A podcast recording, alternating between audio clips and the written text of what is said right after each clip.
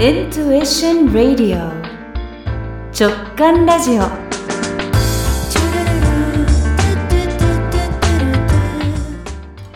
ラジオ構成作家ヒプノセラピストのあこです。今日のゲストは猫町コーヒー研究所オーナーの田中幸さんです。よろしくお願いします。よろしくお願いします。えー、幸さんとはまああのご近所さんっていうような関係性で普段は私幸さんと呼んでるので今日も幸さんとお呼びしようかなと思います。はい、よろしくお願いします。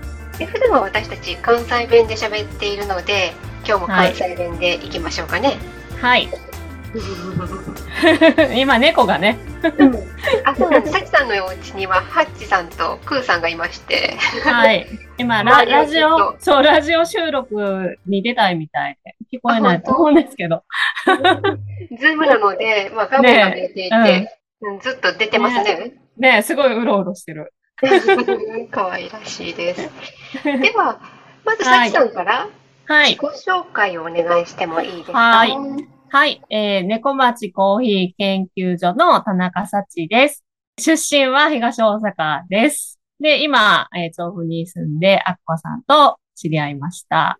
うんねえっ、と、うちのコーヒー屋の、コーヒー豆屋のコンセプトは、えー私がとっても猫が好きなので、美味しいコーヒーで猫も人も幸せというコンセプトで、2020年2月2日のにゃーにゃーにゃーにゃーの日に始めました。はい。メニューとしてはどういうものを出しているんですか？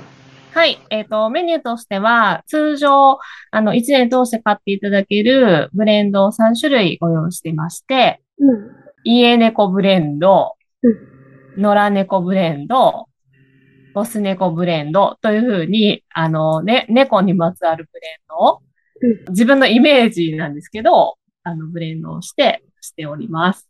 うん。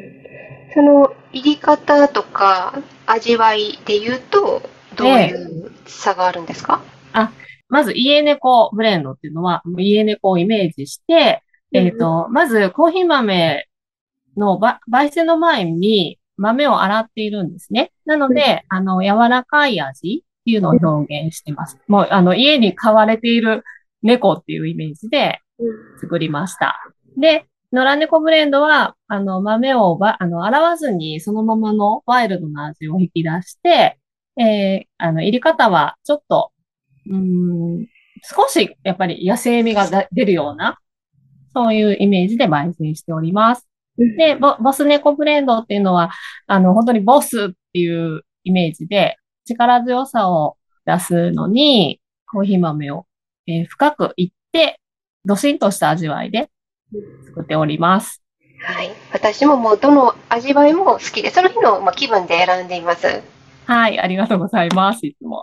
星座のコーヒーとかもありますよね。あ、そうですね。あの、今、えっと、今年から始めたんですけど、月星座の星座をイメージしたコーヒー豆っていうのを毎月期間限定で販売してます。で、今は天秤座のコーヒー豆を出しています。はい。でね、面白いのが、私がお店に行った時も、うんいつも、まあ、空気を浄化してくれたりとか、お水を浄化したものを出してくれたりとかするような、けれども、うん、うんそういう音差とかもあるんですよね。あそうですね。音差って、あの、皆さんあんまりご存知ないかもしれないんですけど、金属の棒なんですけど、音を鳴らすと、あの、振動周波数によってとってもいい音がするんですね。で、この音、鳴らした方がいいかな、今。うん。うん。ちょっと鳴らしてみますね。あうまく入るかどうかわからない、ですけどね。入ればいいけど、ちょっと。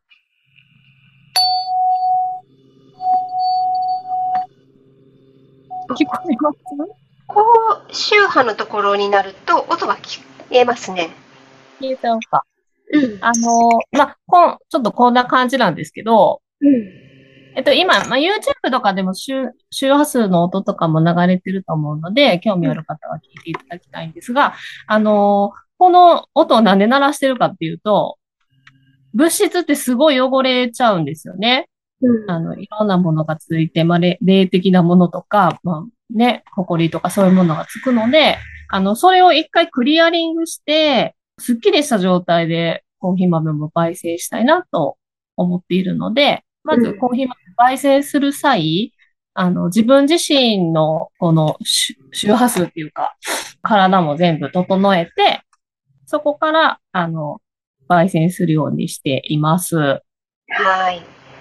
実際飲むとすっきりするっていうのが私の感想です。うん。あと、イベントをよくやってますよね。はい。えっとですね、今やってるのは、あの、月一で発酵スパイスカレーの日っていうのをやってるんですね。うん。うん。で、なんでそのカレー、コーヒー屋やのにカレーやねんっていうことなんですけど、あの、もともと私がすごいもう毎日カレー食べてもいいぐらいカレーが好きなんですよ。ええ。うん。で、それで、あの、自分で最初作ってたんですけど、なんか自分のカレーやとやっぱり自分自身が飽きてくるって、うん。うん。あの、美味しいカレー作ってる人いないかなっていうので結構探してたんですね。うん。で、そしたら、ああの、なんと深大寺で美味しい発酵カレーを出されてる方と知り合いまして、で、あの、その方に月1回カレー出してもらうようにうん。しています。うん。カレーが大好きなサチさんが惚れ込んだカレーってことですね。そうです、そうです。うん、いいですね。この水曜日にやるかどうかっていうのは、Facebook などを見ればわかりますか、あ、そうですね。Facebook とか SNS 各種やっておりますので、うんそこで情報はすぐに流しています。他にもイベントありますか？あ、他はですね、なんか毎、毎月いろいろあるんですけど、はい、すごいやってますよね。あそう、そうなんですよ。やりたい人がやる店っていうのもやっていて、ええ。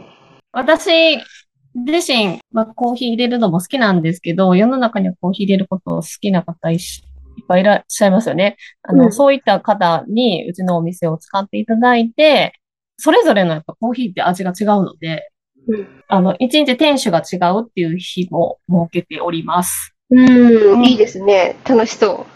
うん、楽しいですよコーヒ。ーもやってますもんね。あ、はい、出張コーヒーもやっていて、あ、それが、えっと、近々、えー11月8日はい。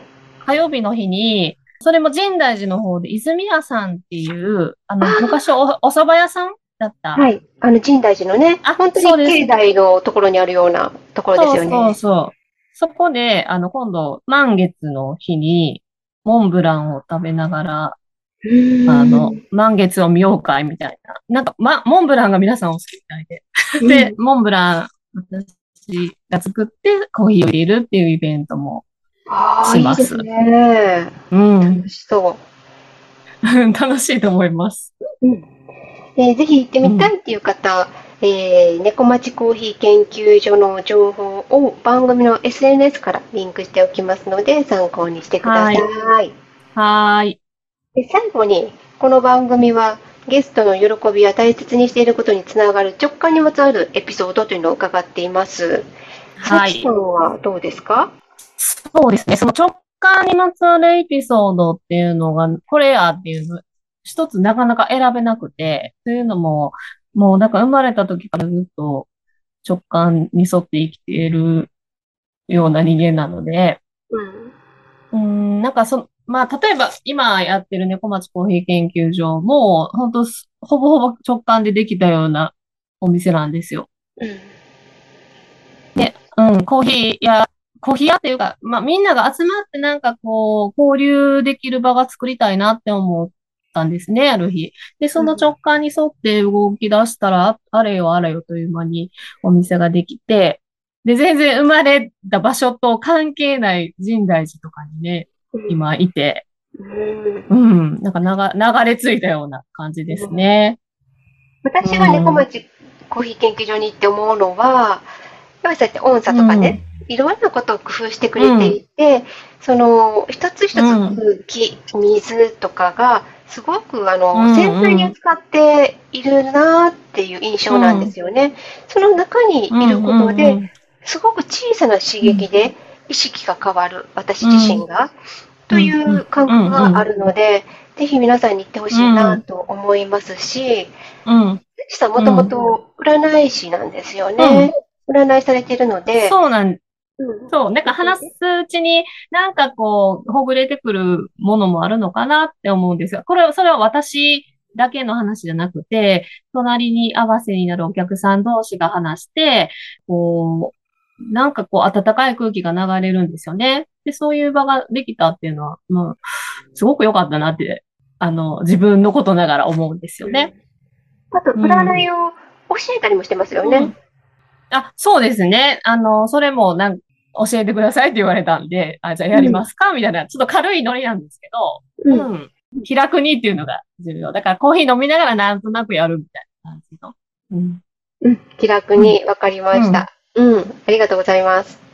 で、猫町研猫町コーヒー研究所に行ってみたいという方、えーアクセスですけれども、JR 中央線などの吉祥寺駅から出ている基地14のバスに乗って、えーください。あと、三鷹駅調布駅から出ている高66という路線のバスに乗って、諏訪神社前で下車してください。はいバス停から30秒ぐらい ?20 秒ぐらいですかね？